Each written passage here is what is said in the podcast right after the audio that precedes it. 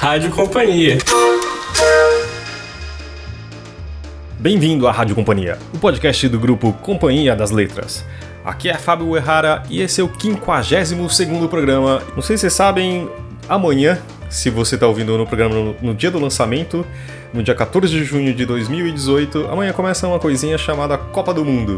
A companhia tem lançado importantes livros da literatura russa, desde uh, literatura mais contemporânea, como Ludmila Petrishkaya, mas também Guerra e Paz de Tolstói, Dostoiévski, O Jogador, e temos clássicos também como Nabokov, Uh, e muita coisa que acho que vale a pena conhecer. E como os, o mundo está voltado para a Rússia, eu acho que é uma boa hora, não é? Vamos falar com Rubens Figueiredo, romancista e tradutor. Traduziu livros como Guerra e Paz, Ana Karenina e também do inglês com livros que eu gosto muito, como O Círculo de Dave Eggers, alguns livros de Paul Auster, Philip Roth, Ian McEwan, Teju Cole, que eu adoro, Cidade Aberta. Quer dizer, uma lista incrível e muito extensa de livros já traduzidos e escreveu livros também como As Palavras Secretas que ganhou Jabuti e Barco a Seco, também ganhador do Jabuti, Passageiro do Fim do Dia que ganhou vários prêmios. E também temos Bruno Barreto Gomide, professor livre docente de literatura e cultura russa na USP. Vamos ouvir? Toca aí, Zé! Queria agradecer primeiro já ao Rubens, uh, que uh, desculpa interromper suas férias, Rubens, primeiro, e, e ao Bruno por pegá-lo num dia de resfriado. Então, obrigado pelo sacrifício aí, gente. É, a literatura russa tem uma aura tão importante e tão, às vezes, ao mesmo tempo grandiosa e, e são em algum, em algum momento até assustadora, né? É, eu queria saber como que vocês entraram nesse mundo. Assim, quando eu era adolescente, eu lia uns livros, tal, como qualquer adolescente. E, e, eu gostei dos livros russos que eu li, me chamaram a atenção, né? confusão da cabeça de um adolescente, me chamaram a atenção. Mas isso não, é, como qualquer outra pessoa, não é nada demais. O que aconteceu de diferente foi que quando eu fui me inscrever para uma faculdade, eu, eu julguei que eu não tinha qualificação assim, para passar no vestibular, em 1973, tá? um vestibular para francês, a língua francesa. Eu escolheria em primeira opção. Né? E aí, olhando a lista da, das línguas, das opções da faculdade da UFRJ, no Rio de Janeiro, tinha lá um departamento de línguas orientais e eslavas. Tinha árabe, hebraico e russo. Aí eu, pô, vou fazer russo. Né? Pô, eu gostei dos escritores russos. E também era uma época, era 1973, era o governo do general Médici, então era perseguição e tal. Então tinha um atrativo também assim de rebeldia em função de, na época, a Rússia ser a língua da União Soviética. Então também isso me motivou. Foram esses dois fatores que aos 18 anos me levaram a estudar o russo. Né? Depois eu estudei, fui fazendo a faculdade e tal. Mas o curioso também é que eu tive que parar 16 anos de estudar russo. Fiquei 16 anos sem, sem pegar em russo. Trabalhar, dar aula em colégios e tudo e fiquei fazendo tradução do inglês.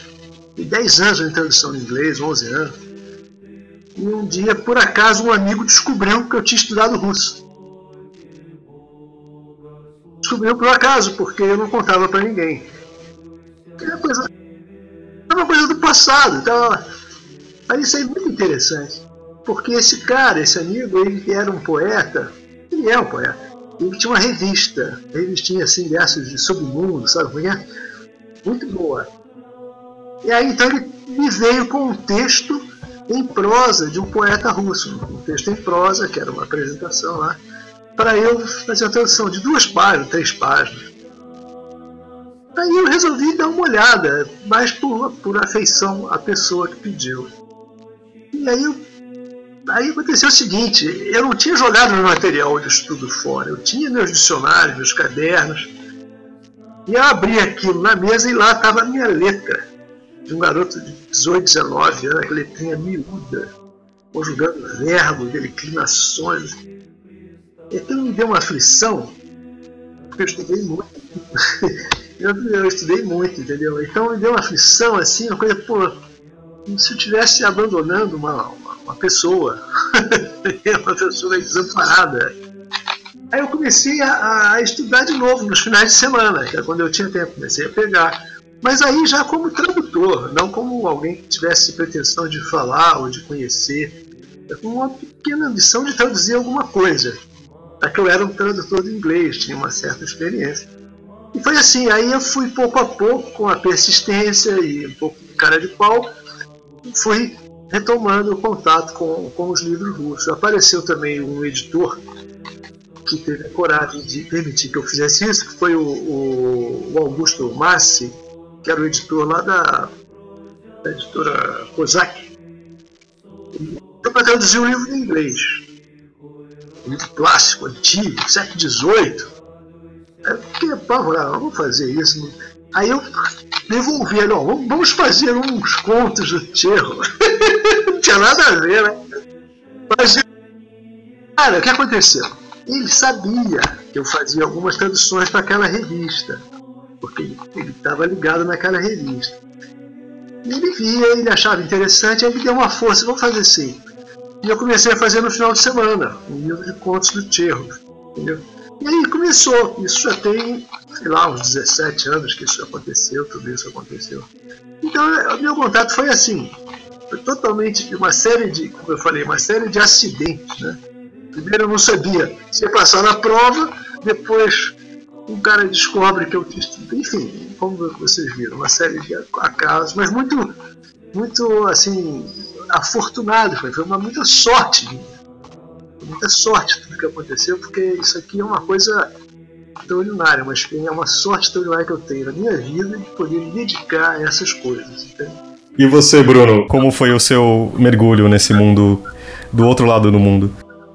Olha, o meu, o meu ingresso nessa seara russa é, começa, talvez, é, um pouco parecido com a, com a experiência do Rubens, porque é, também foi pela leitura na, na adolescência de, de muita literatura russa. Né? Eu, eu, eu, lia bastante, muita coisa, e, e os russos tinham um, lugar de, de destaque. É, e, nisso eu acho que eu e o Rubens não estamos sozinhos, tem, se você já me permite uma, uma, uma pequena digressão aqui, mas é, tem uma, toda uma tradição de é, contatos, né, registros de, de contatos com a literatura russa é, que são nessa fase da vida, né, na adolescência. Então tem um, um lugar comum da, da memorialística, enfim. Né, de, relatos de escritores ou de entrevistas, enfim, né? não precisa ser apenas de escritores, de pessoas que eh, dizem que começaram a ler literatura russa, em geral, passando por, por Dostoiévski, né? Eh, ali entre os 15 e 16 anos, é uma daquelas leituras que, que marcam muito né? a. Mas quando eu entrei na faculdade, eu fiz um curso de História. Eu comecei em 1990 e, e naquela altura, no Rio de Janeiro, naquela altura eu, eu não tinha a menor uh, ideia ou pretensão ou vontade de, de estudar profissionalmente, trabalhar né, com, com literatura russa. Uh, acho que para isso uh, contribuía o, o, clima da época, ou seja, ali era um, um, momento de baixa, certamente, no, no trato brasileiro com a, com a literatura russa e com a cultura russa de modo geral. Estamos falando aqui, portanto, de 90, 91, né, da queda do, do, do, muro de, de Berlim e em 91 do fim da União Soviética. Né? Então, uh, havia uma, uma, pelo menos essa era a minha impressão na, na, na universidade, havia uma, um desbaratinamento, digamos, né, de certos setores que tradicionalmente liam e cultivavam a literatura russa, como é o caso de editoras ou intelectuais de esquerda, né, em relação àquele, àquele universo.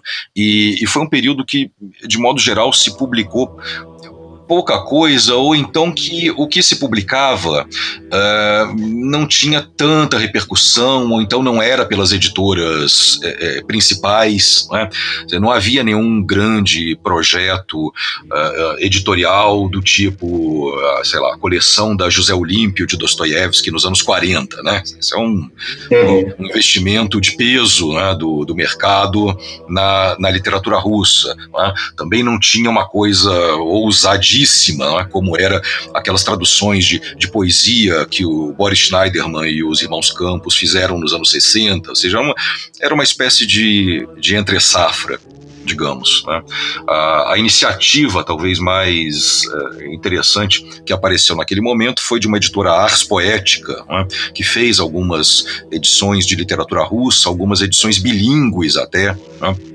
Mas era uma coisa que uhum. passava meio, meio é, batido. Havia várias traduções do Boris Schneiderman, por exemplo, que não estavam disponíveis, né? tinham sido publicadas pela última vez em, em editoras que não existiam mais. Né? Então era, um, era uma época talvez um pouco estranha e ainda mais, enfim, no, no, Rio de Janeiro, onde eu morava, né, que não havia um, um curso de, de russo, ou melhor, havia né, na UFRJ, mas o, o centro principal esse mesmo curso que o, que, o Rubens fez, o centro principal naquela altura era, era o, o centro de São Paulo, né? Enfim, o centro tradutor de, formado ali em torno do, do Boris eh, eh Schneiderman. E, e, mesmo esse né, eh, não, não parecia estar no centro das atenções. Ou seja, resumindo muito, era uma situação muito diferente né, da que a gente tem de, de 10 ou, ou 15 anos para cá né? e em que a literatura russa voltou a figurar com, com destaque. Então, eu não pensava em, em estudar profissionalmente a, a, Rússia, mas chegando no final do curso de História, uh, eu tinha que escolher um tema para uma monografia né? de, de conclusão de curso, e aí eu resolvi trabalhar com um autor que eu vinha lendo muito naquela altura, de quem eu gostava, que era o, o Isaac Babel, né? aliás, enfim, traduzido pelo, pelo Rubens também, recentemente, né?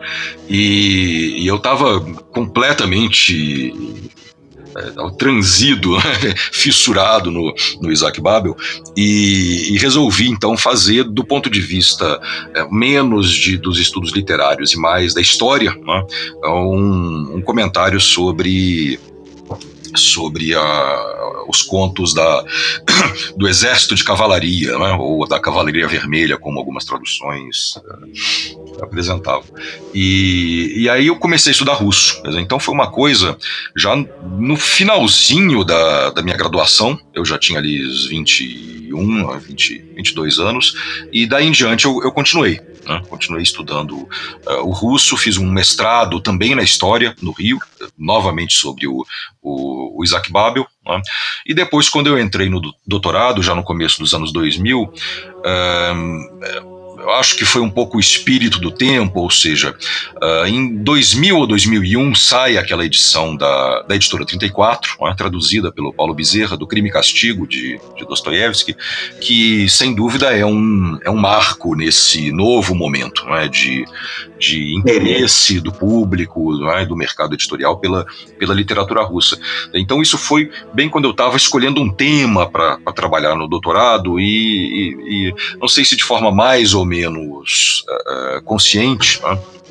eu resolvi trabalhar com a, a recepção uh, brasileira da literatura russa. Né? Então, de certa maneira, eu, eu, comecei a trabalhar um pouco com aquilo que estava acontecendo, né? embora o, o o recorte da, da tese fosse num, num, momento muito anterior, no final do século XIX e começo do XX, mas é, claramente havia uma, uma ligação com esse interesse né, muito renovado pela, pela literatura russa.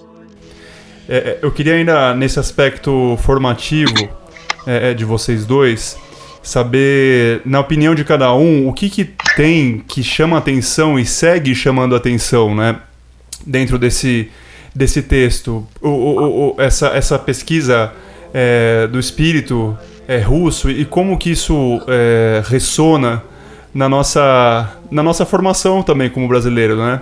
Onde foi que vocês foram pegos, né, pela, pelos dramas e paisagens e histórias que vocês leram? É, essa é uma, uma pergunta que a gente pode se fazer e não encontrar resposta, né? Bom, onde, onde é que eu fui atraído por isso? Mas há, há muitas hipóteses.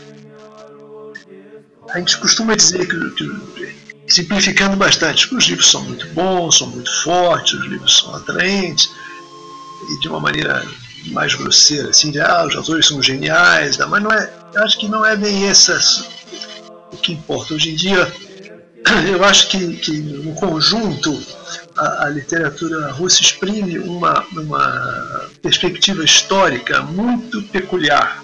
Entendeu? E é como se um grupo de, de pessoas, um grande grupo, uma população, estivesse olhando a mesma coisa que nós, mas de outro ponto de vista. Tá? Desse ponto de vista, essa experiência, que é a mesma que a nossa, se apresenta uma outra feição. Significa que ela apresenta outras possibilidades. Possibilidades de, de desenvolvimento, de desdobramento, de conteúdo, entende? Então, claro que isso não é formulado explicitamente nos livros, mas isso é a questão de fundo dos livros. E os autores não precisam necessariamente ter consciência disso, nem os leitores da época dele. Precisariam ter consciência, é, é, assim, uma consciência discursiva disso. Mas isso é que constitui a experiência histórica concreta deles, daquela população. Está numa, numa posição histórica que lhes permitia ter uma perspectiva do conjunto da história muito peculiar e muito rica. E aquele era o momento em que o, o, no mundo o capitalismo se constituía. O capitalismo e o colonialismo. Então, esses dois fatores são vistos pelo, pela população russa, pela, que, que a literatura exprime, por uma perspectiva que, é, que, que torna assim mais compreensível esse, esse, todo esse processo histórico que abre um, horizonte de questionamentos para esse processo histórico muito mais é, rico do que o nosso, entende?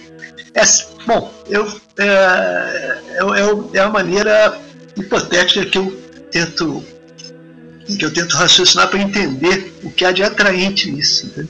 É como eu, enfim, eu concordo com, com o que o Rubens falou. Acho que é uma leitura muito interessante, aliás, que ele que ele vem fazendo, não é, desse desse uh, uh, processo de formação da literatura russa, das, das ligações que ela tem com a com a, os problemas não é? Assim, intrinsecamente uh, russos, é? como que essa literatura surge na, no diálogo com aquelas contradições, com aquelas uh, questões. E uh, a literatura, eu acrescentaria apenas que a literatura russa ela surge para o mundo no final do século XIX é, como uma fonte de alternativas é, sempre, né? ou pelo menos ela, ela, é descrita dessa maneira, ou seja, os, os, os comentários que são feitos sobre ela, enfim, os, quando as pessoas explicam né, os motivos pelas quais elas se interessaram por aquela literatura, em geral passa muito por esse caminho, ou é por algum tipo de de renovação pessoal não é, muito intensa, então tem toda uma série de tem uma série de, de comentários que vão nessa linha, ou seja, a literatura russa como a transformadora, modificadora de uma individualidade, a pessoa não é mais a mesma não é, depois de ler enfim, aqueles textos, ou então como uh, alternativas do tipo, enfim, nacional, não é, paralelismos históricos, modernidades alternativas, enfim. Né? A literatura russa, ela, ela conseguiu uh, articular né, como efeito né, de uma forma muito potente, elevada a, a, uma potência muito alta, tanto esse polo da, da, da estranheza, né, da desfamiliarização, quanto o polo da, do, do, da afinidade. Né? Então, é, é, muito interessante como que as pessoas leem o, os textos russos né? e, e, e, ao mesmo tempo, elas, elas radicalizam a ideia de um outro, né? aquilo lá é muito diferente da nossa experiência, enfim, né? tem nada a ver, é uma coisa completamente uh, alternativa. E, e, e, por outro lado, elas, elas relatam esse tipo de de leitura como uma proximidade muito, muito radical, né? como é próxima a experiência russa da nossa experiência. Então, no Brasil tem uma tradição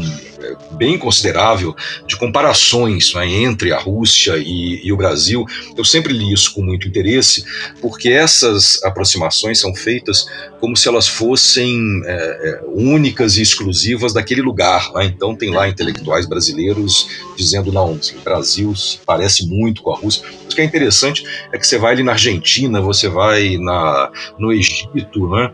Você vai na você vai na África do Sul, mais ou menos na mesma época, e em todos esses lugares tem, tem uns caras dizendo mais ou menos a, a mesma coisa.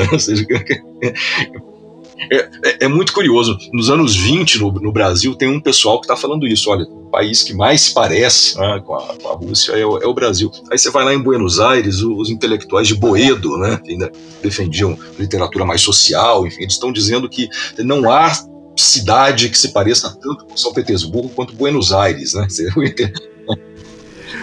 É, no final vai ver que a gente não é tão diferente, então.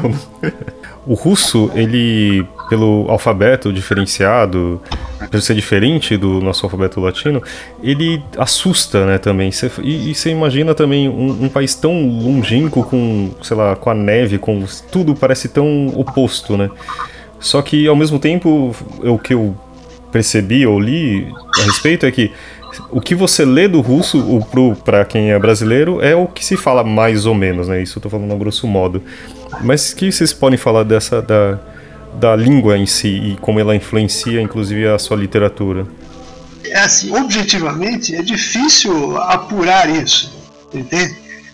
É, deve ser difícil encontrar dados que permitam, pelo menos para mim, é, que permitam a gente apontar em que, em que aspecto a, a, a configuração da, do idioma afeta a, a literatura em si. Né?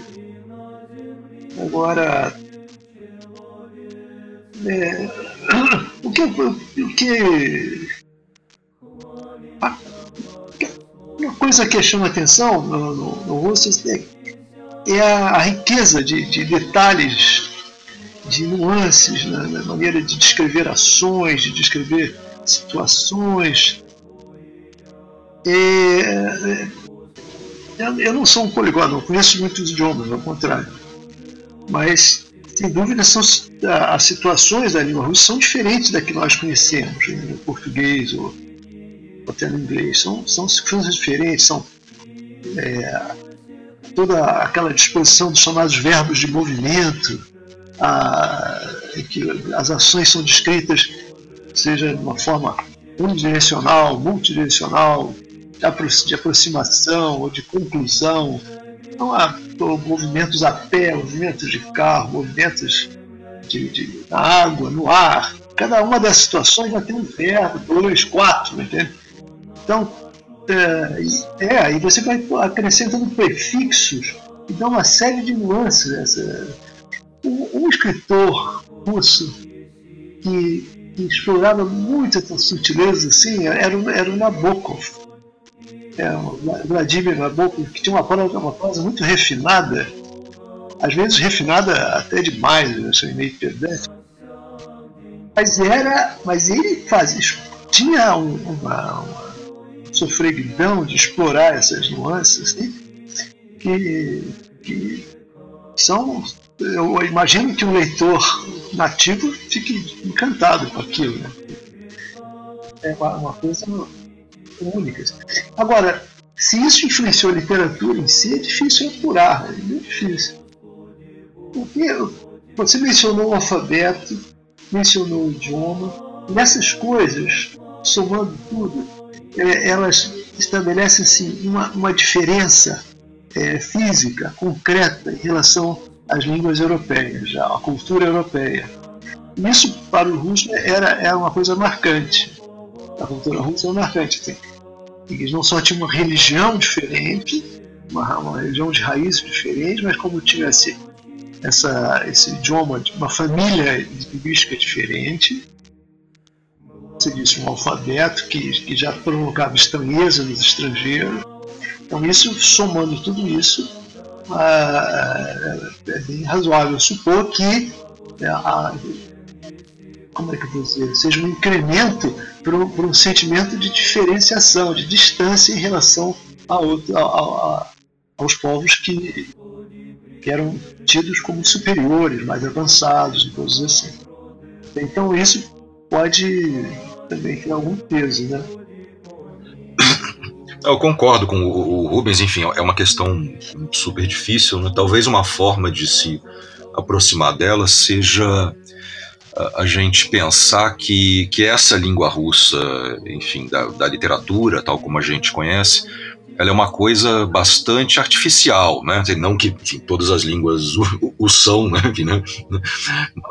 Mas, mas ela é acentuadamente eh, artificial, porque uh, a, a, língua literária que havia até uh, começo, meados do século XVIII, né, era uma língua voltada para questões de, de, de, salvação, enfim, era uma língua associada ao universo da igreja. Né, enfim, a, Claro que ela tinha, ela tinha uh, uh, interferências, ela tinha intromissões né, de, de outras línguas, né, de outros falares, enfim. Né, não é uma coisa exclusivamente do texto da, da, da Igreja Ortodoxa. Né, mas, em linhas gerais, sim, a produção letrada. Né, russa até muito tempo, né? ela, é, ela é uma produção ligada à economia eclesiástica, né? ao, mundo religioso. Então, no, no, século XVIII, quando Pedro Grande em diante, tem um processo complicadíssimo e, e, e muito fascinante na verdade, né, de, de criação de uma, de uma língua literária que pudesse ser, digamos, conveniente, né, adequada para uma, uma sociedade uh, moderna, né, de corte, enfim, isso tudo teve que ser inventado. Então é um processo de, de transformação dessa língua eclesiástica, de uh, utilização, criação de palavras, né, utilização de, de neologismos, de empréstimos de, de, outras, de outras línguas, do, muita coisa do francês e do, e do alemão. Né? Tem que se criar uma, uma nova sintaxe, ou seja, é um processo muito complicado que vai desembocar ali na geração do, do Pushkin, o grande poeta escritor russo e que os russos costumam dizer que é o, é o fundador né, da literatura russa, mas tem aí, claro, que uma boa dose de, de mitificação. Né? O Pushkin virou uma figura, é, um mito de, de origem. Né?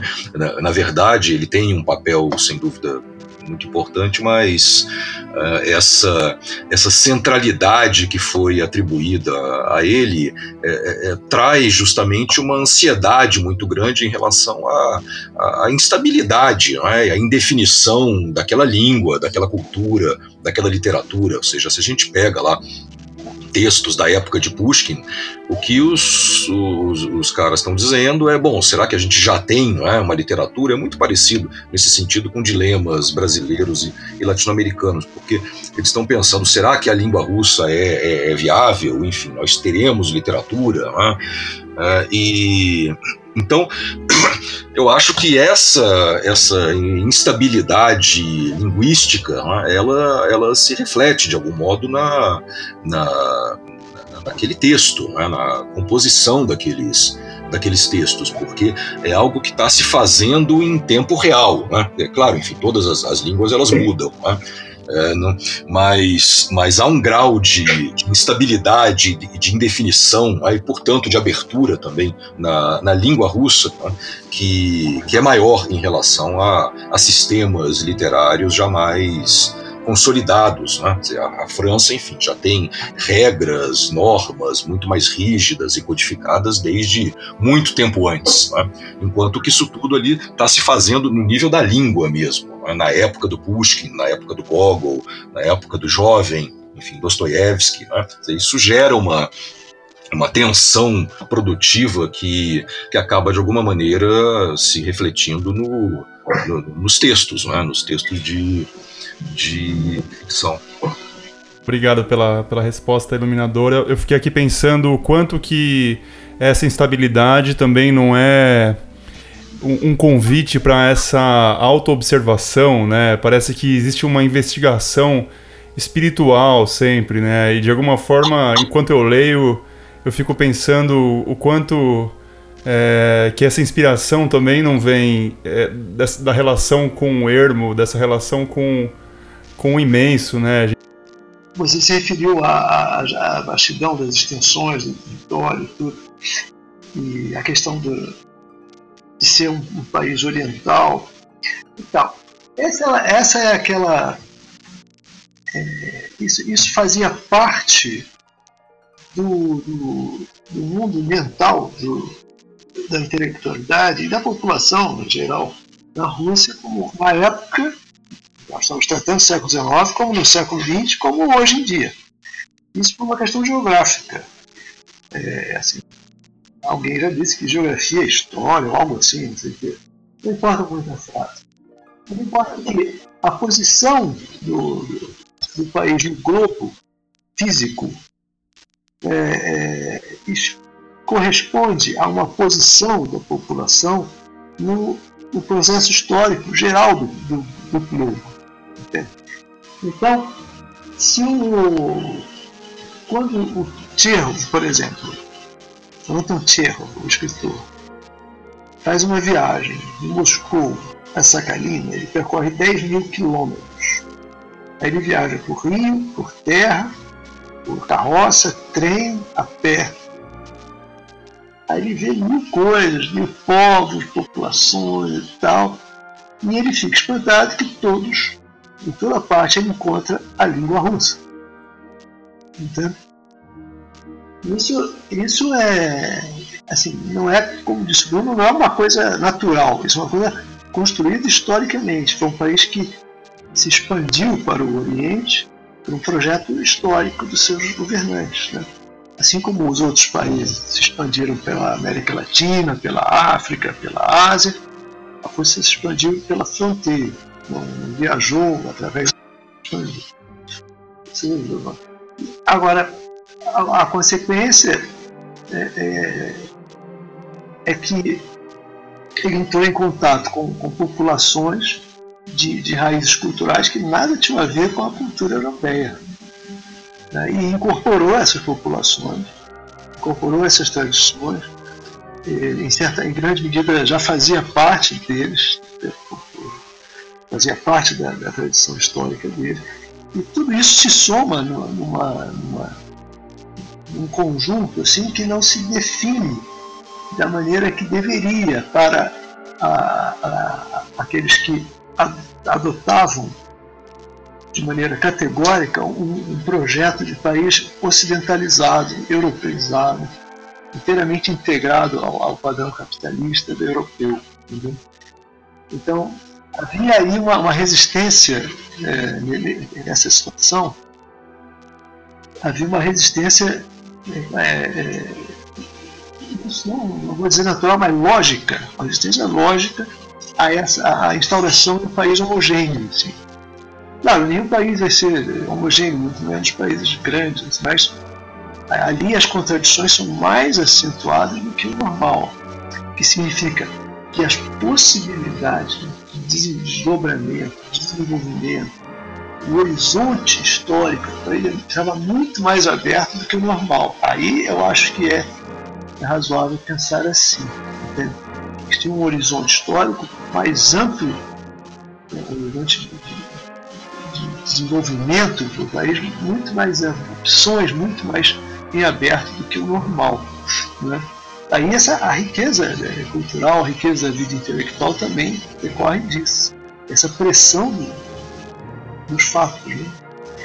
Só uh, acrescentando o que o, o, Rubens falou, esse, esse tema da, da, da vastidão né, russa, ele é um, também um velho tema da, da cultura russa.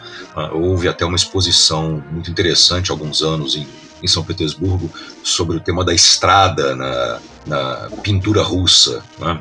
Então, ideia da, da ausência de fronteiras, enfim. Né?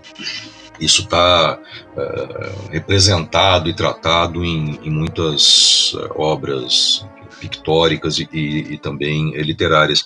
E, e, também reforçando isso que o Rubens falou, porque uh, é sempre bom a gente lembrar que a, a Rússia é uma mistura né, de, de povos, de culturas, de línguas muito diferentes. Né? Existe uma tradição de uma historiografia. Uh, um pouco, ou, ou, em alguns casos bastante conservadora, que costuma tratar a história russa ou a história da literatura russa como sendo o desenvolvimento é, de um núcleo eslavo, enfim, autenticamente ou, ou, genuinamente eslavo, e que, mas isso está longe da, da, da, da verdade. Mas tem várias, várias línguas, várias tradições muito diferentes influindo aí. Né? Uh, podemos chamar de, de orientais ou, ou não. É, sempre, é, é, é sempre confuso esse, esse conceito no caso russo, porque, quer dizer, por um lado, uh, a gente tem geograficamente um extremo oriente lá no, no Vladivostok, em Vladivostok, né? Extrema ponta uhum. oriental da, da Rússia, mas que pode ser literariamente tratado, digamos, de uma maneira uh, ocidentalizada, né? vamos colocar assim. Né? Enquanto que uh, o, o, grande oriente da, da, da, literatura russa do século XIX, né? ele fica, na verdade, no sul, né? ali a região do Cáucaso, né? não, não, não está tão assim a leste no, no mapa. Né? Então tem, tem vários orientes dentro de ocidentes, enfim. Né? Uh, grupos linguísticos que não são é, indo-europeus, né? uma variedade muito grande ali dentro e, e, e, talvez as histórias da literatura russa não, não deem o devido destaque para isso, né? É que ao mesmo tempo é um país que viveu muito em isolamento, né? De várias formas, uh, em, em, vários momentos, né? E a gente está falando agora de do que já ouvi falar de era de ouro, etc., mas que é pré-revolução, né? E depois é, você entra nesse movimento de expansão, uh, de aproximação ao, ao Ocidente e depois com a Revolução Russa o um movimento contrário, né? Como isso afeta a, a literatura também? Não, eu, eu, eu acho que a Rússia nunca, nunca foi um país que se isolou de nada. Ela foi isolada pelos outros, por várias razões, como continua a ser, por medo, pela necessidade estratégica de ter um inimigo, por várias razões que são apresentadas por vozes da geopolítica. Mas a Rússia, por iniciativa, nunca se isolou. Não há, não há, não há nenhum. Ao contrário, os movimentos dela, desde o czarismo, o tempo soviético, a Federação Russa, foi sempre de tentar se aproximar, tentar unificar. Vejam, por exemplo, é, há, há, um caso espantoso no século XIX do, do Alexandre II, eu creio, que nesse empenho de se, de se aproximar dos países europeus, é, se prestou o papel de sufocar as revoluções populares que houve na, na, na Europa em 1848. Ele deu o exército para sufocar essas, essas revoluções em 1848, na esperança de obter dos, da França, da Inglaterra, sobretudo, algum apoio. Poucos anos depois, seis, oito anos depois, não sei, dez anos, foi ao contrário. É, esses países se voltaram contra a Rússia quando houve a guerra da, da Rússia com a Turquia.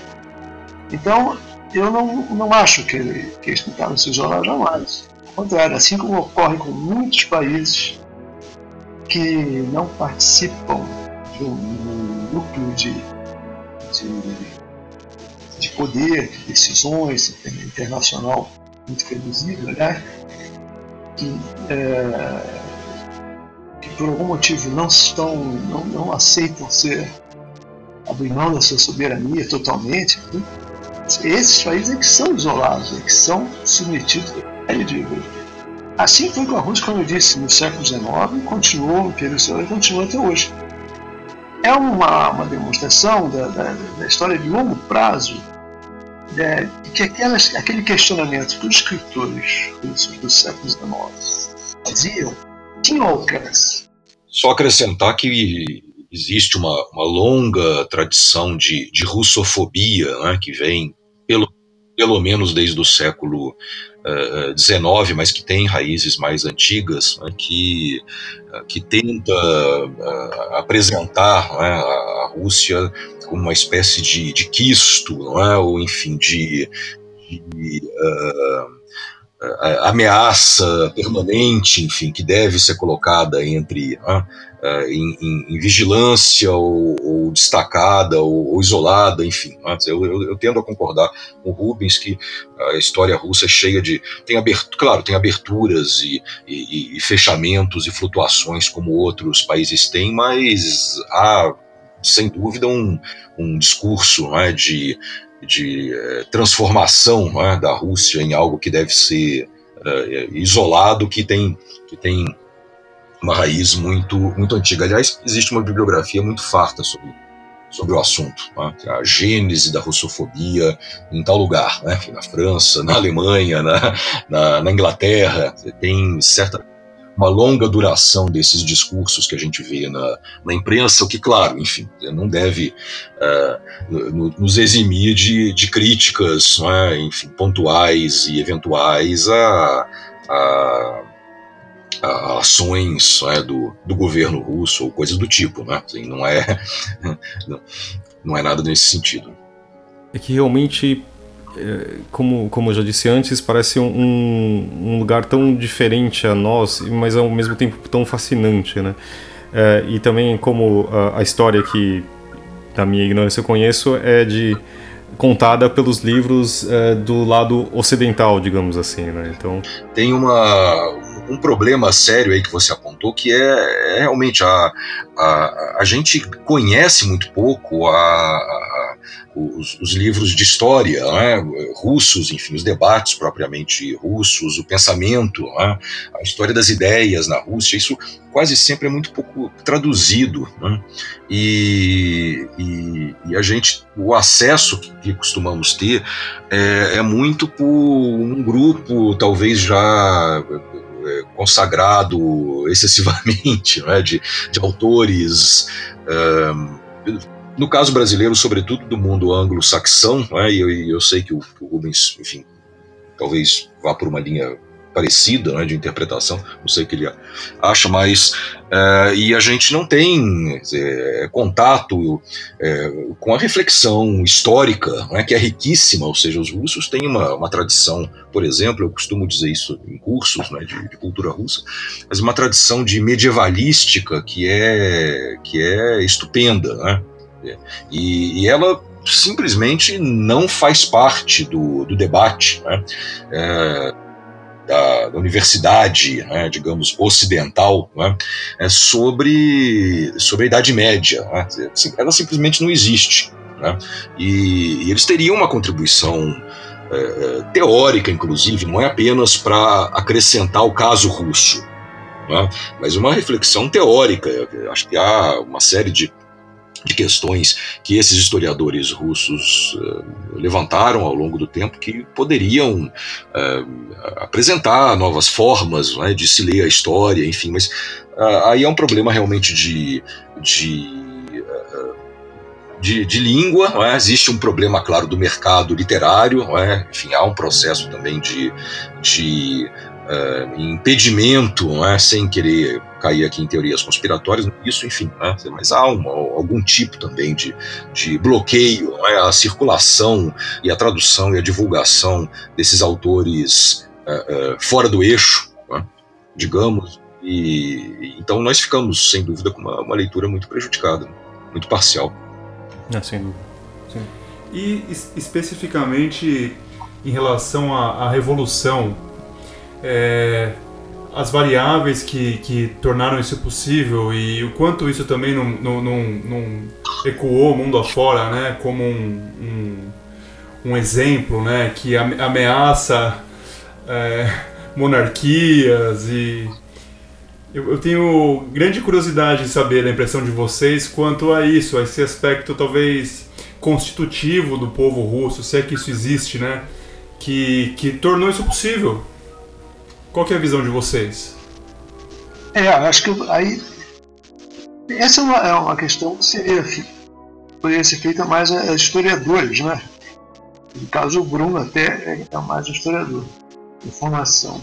Mas, é, tendo em vista o que os historiadores andam dizendo, eu até julgo, estão dizendo muita besteira, então eu, eu, eu, eu falo, falo meio direto, tá? Então, eu, eu, eu vou tentar fazer uma, uma, uma, aproximação disso com, com o que eu comentei a respeito de literatura, da literatura russa.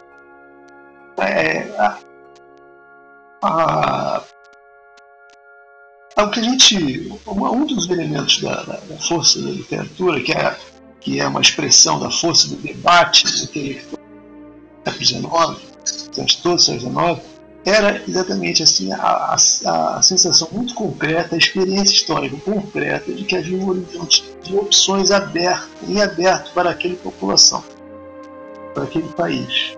Entendeu? Poderia haver muita, muitas formas poderiam assumir é, para eles. Vejam, é, isso é, decorre de muitos fatores. Um deles é que a, a, as formas sociais sobre as quais eles viviam eram formas importadas, eram formas que tinham se desenvolvido ali é, assim, pouco a pouco, como, por exemplo, na Inglaterra ou na França. Nesse ponto, a, a Rússia tem semelhanças com um país colonizado, como, como o Brasil, como a Argentina, como outros. É é um país em que há uma cultura externa é importada em bloco. Formas sociais são importadas em bloco. A estrutura jurídica, a estrutura política, a, até a maneira de, de se vestir, de, de, de, morar. A cidade de Petersburgo foi construída por um projeto de organização moderna, inspirado na Europa, série de coisas. Entende?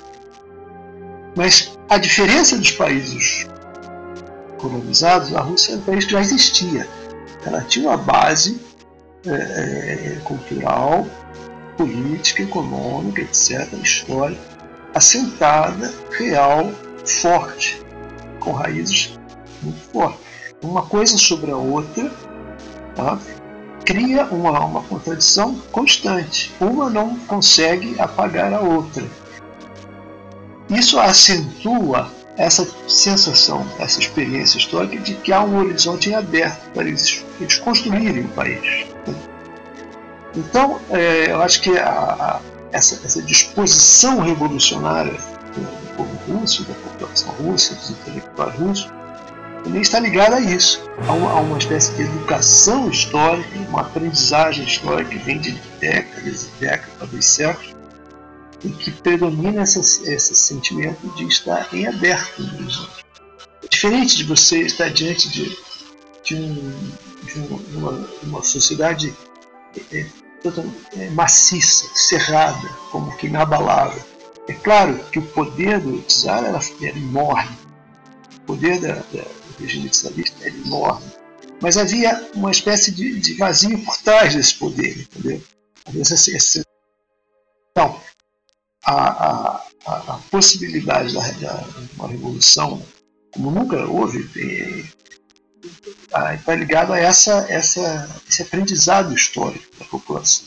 É, a, a, a figura do, do escritor né, russo ela, ela surge muito associada, do escritor russo moderno, né, a, a, essa noção de, de intervenção na sociedade, de transformação. Né, já tem toda uma, uma, uma que já se chamou da, da gênese né, da, da, inteligência russa, principalmente a partir de fins do século XVIII. Claro que aí há várias periodizações e há, há várias formas da gente da gente definir é, é, esse esse tipo né, do, do inteligente é um termo muito variado, né, de uma polissemia tremenda, mas mas desde muito cedo já aparece essa ideia de que o, o intelectual ou escritor ou que a literatura ela deve estar muito ligada, não é, As, a, a história, enfim, aos, aos temas prementes do dia, enfim, né, da hora. E claro que isso vai criar um, um pano de fundo né, para o que vai acontecer em, em 1917 ou no começo do século XX. Tá? Tem uma série de processos revolucionários que não são, claro, apenas outubro de, de 1917. A literatura vai dialogar com isso né, de uma maneira muito muito estreita. Às vezes é preciso tomar cuidado para a gente não, não ler a, a, a literatura russa do, do 19, talvez demais, como se fosse uma, uma antecipação, um prenúncio de 1917. Né? Às, às, vezes há essa, uma, essa tendência um pouco anacrônica, né? mais, mais ou menos inconsciente, de como se tudo fosse um, um caminho que, que vai desembocar lá. Não, tem várias possibilidades em, em aberto sempre, né? como em todo e, e qualquer processo histórico. Alternativas que não foram realizadas. Né? Eu queria voltar um pouco do assunto livros e eu queria uma ajuda de vocês, é, na verdade, de tentar desmistificar um pouco a dificuldade da, da literatura russa. Uh, por exemplo, muita gente se sente intimidada por um Guerra e Paz uh, e por, por toda uma aura que existe nisso. Eu sei que ainda o Rubens teve um, uma particularidade que acho que se demorou alguns anos, inclusive, para traduzi-la. E ainda gera ainda mais essa mitificação, né? O que você pode falar disso, Rubens? Não, é, eu acho realmente que não há dificuldade. A, a dificuldade é até que eu observo nas pessoas é uma coisa trivial. São, são os nomes próprios. Entende? É, é, eu sei que soa meio ridículo falar, mas sinceramente, é, os livros eles são muito simples, eles são, são muito intuitivos, não há, é, não há nada de, de, misterioso nos livros. Há uma, uma riqueza de, reflexões, de contradições, né? mas nada é obscuro, nada que seja é, enigmático, que, que requeira é, manuais de leitura, não, não há. É tão simples você ler. É, é, bom, vou dizer uma coisa aqui, vou ficar meio assim, mas um adolescente, por exemplo, que pega. Um dia um cara me disse assim, um jornalista, olha, acho que a dificuldade de ler Harry Paz é o tamanho. Mas, escuta, o, o, Harry Potter é maior que o Harry Paz. Né? O Harry Potter, não. O mesmo cara que leu Harry Potter, vai ler o Harry Paz, não tem problema nenhum. É a mesma.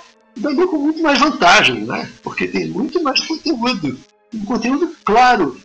Não tem, não tem dor de cabeça para ler esse livro. Não tem dor de cabeça. Né? É, eu acho que as dificuldades, as pessoas se assustam, assustam é pelos nomes. E, e, é curioso isso também, porque é, são é, materialmente os nomes são a, assim é aquilo que tem a imagem que mais nos distancia, né? A imagem material que mais nos distancia de tudo que está ali são os nomes, né? porque é o que é o que resta do idioma original na tradução para a nossa língua, não é? Então é, por outro lado, existe também algumas pessoas que, que gostam de, de é natural, gostam de exagerar ou, ou digamos, criar uma imagem de profundidade abissal para a literatura russa, de, de complexidade insondável e tal. E um pouco valorizar a si mesmo, a sua leitura.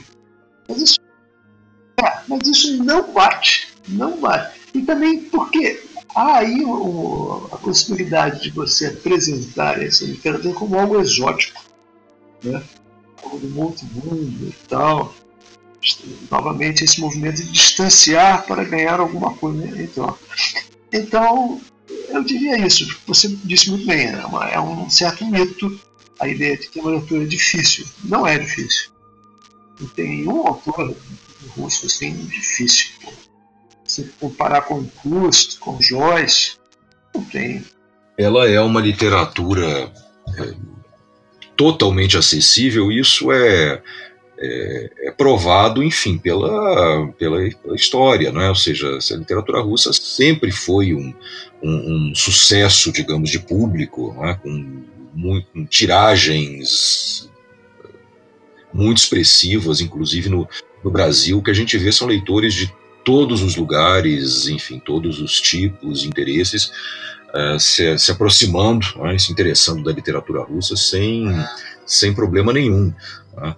Uh, acho, além disso que o, que o Rubens uh, falou, uh, tem também uma, uma questão política aí, é que, que contribuiu negativamente para é, é, transformar, ampliar a ideia de um enigma ou de um mistério, uma dificuldade que existe em torno da, do, do acesso à, à, literatura russa. Né? A gente não pode esquecer que depois de 1917, a, a leitura dos russos pelo mundo vai passar necessariamente por uma questão política, né? ou seja, a circulação desses textos o acesso a eles. Então tem vários momentos em que, em que há uma, uma dificuldade física mesmo por, enfim, por censura, né, por perseguição policial né, de vários tipos, porque supostamente seria material subversivo ou vermelho ou coisas assim. Né?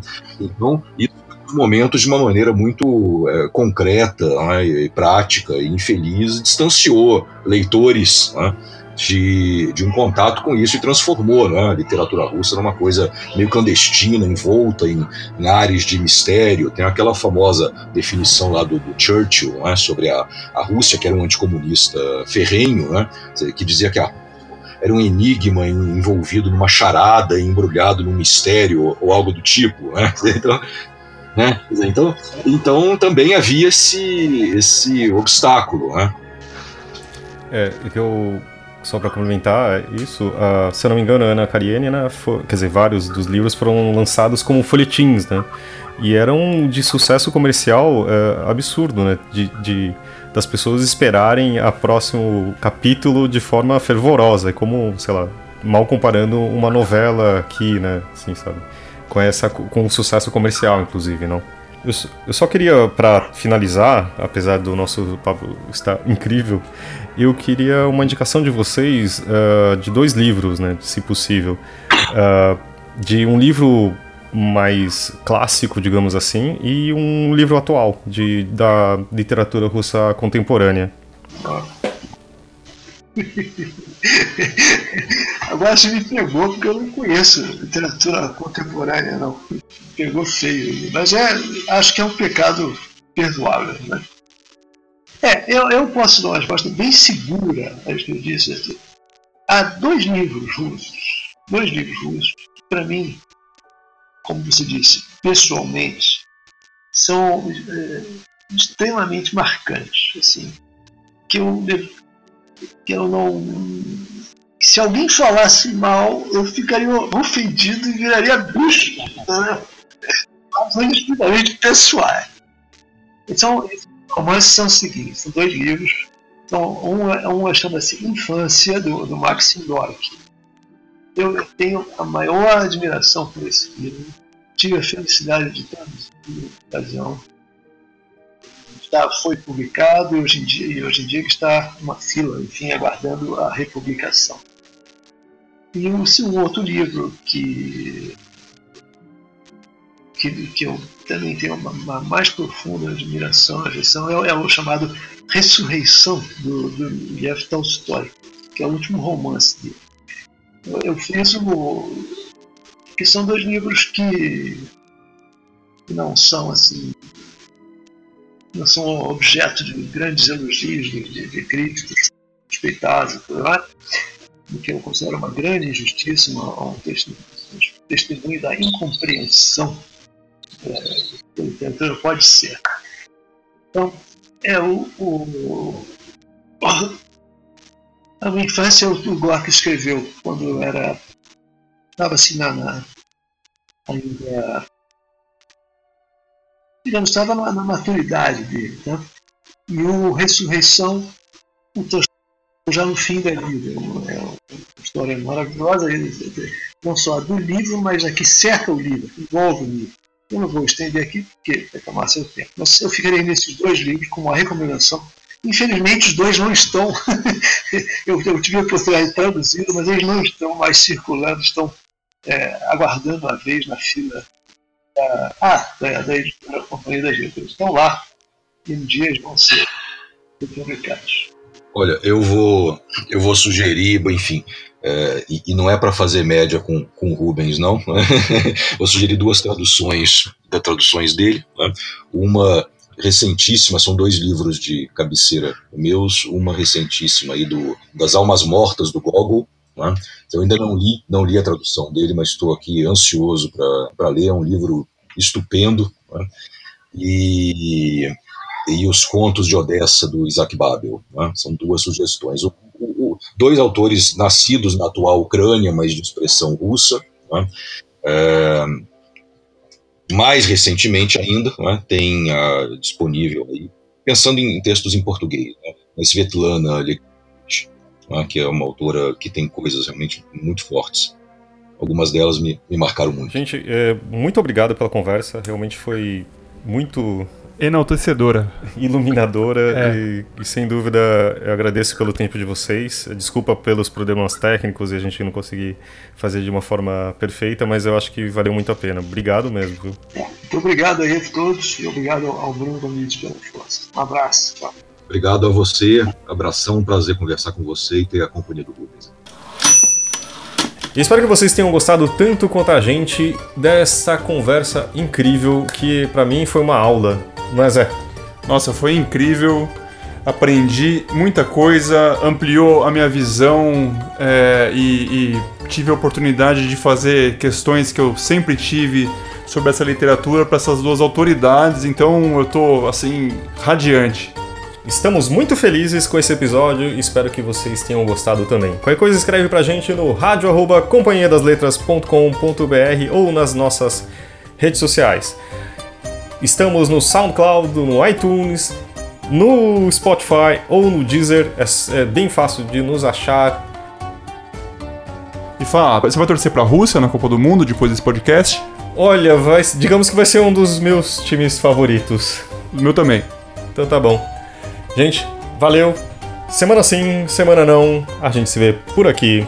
Valeu. Tchau.